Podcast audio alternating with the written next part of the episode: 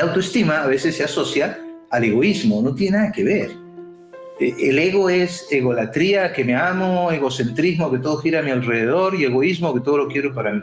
No, la autoestima no es esa. Entonces hay cuatro pilares, hay cuatro pilares básicos de la autoestima que se pueden desarrollar y se pueden enseñar. Es decir, eh, yo sé que hay materias en algunos colegios que, que enseñan el bienestar, vivir con bienestar, pero yo pondría aprender a perder como una materia. Y la otra sería amor propio. Amor propio uno, dos, tres y cuatro, hasta la universidad. Bueno, el autoconcepto, ¿qué es el autoconcepto? El autoconcepto es si tú te aceptas como persona o no. ¿Mm? Es que tú no te lastimes a ti mismo y que tú te trates bien a ti mismo. No tratarse mal es no ponerse rótulos, es no autocriticarse despiadadamente, es uno tener el beneficio de la duda. Es lo que los budistas llaman de autocompasión, pero no de lástima, sino así como hay una empatía y compasión externa, también tenés que cuidarte. El cuidado de uno mismo y el cuidado de sí no, no solamente es lavarse los dientes y comer bien, es no lastimarte. En eso es que eso es fundamental para que los niños aprendan.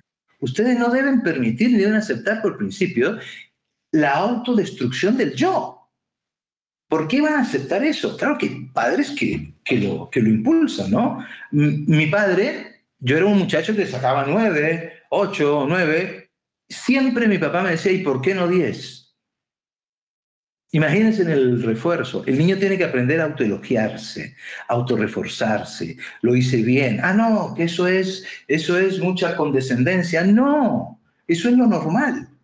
¿De acuerdo? El autoconcepto. Eso es un pilar. ¿Sí? Y eso se forma.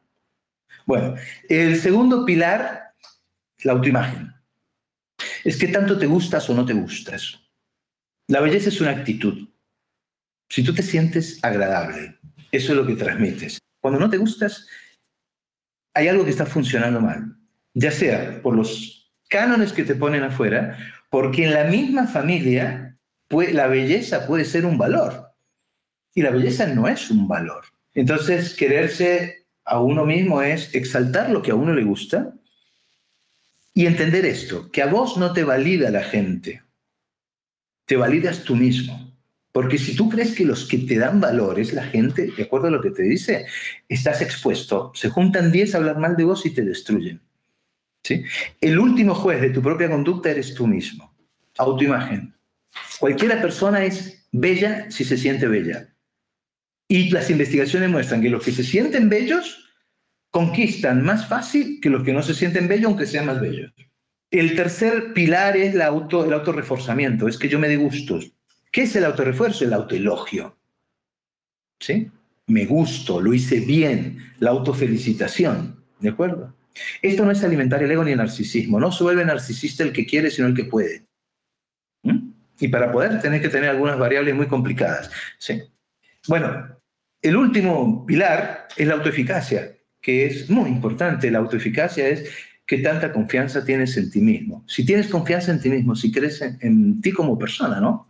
Eh, si crees que tienes la habilidad y las competencias necesarias para poder enfrentar una situación y persistir en esa situación.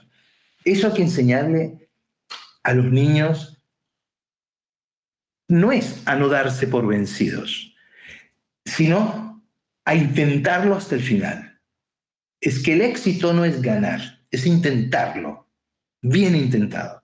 El éxito no es tener plata, es disfrutar de lo que uno hace. La persona con autoeficacia persevera un poco.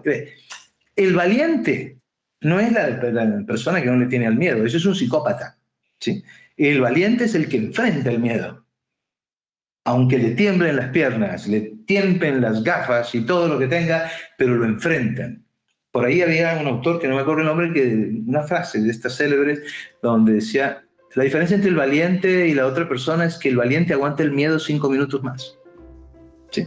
Entonces hay que enseñarle a los niños, a, sí, claro, a tener confianza en ellos es ponerse a prueba. No es ponerle velas al sufrimiento, sino es la cultura del esfuerzo. Entonces, que entiendas de que las cosas no llegan fácil. Lo importante no es las veces que te caigas, Eso es lo que habría que decirle a todos los niños. No es las veces que te caigas, que te tumben, es las veces que te levantes.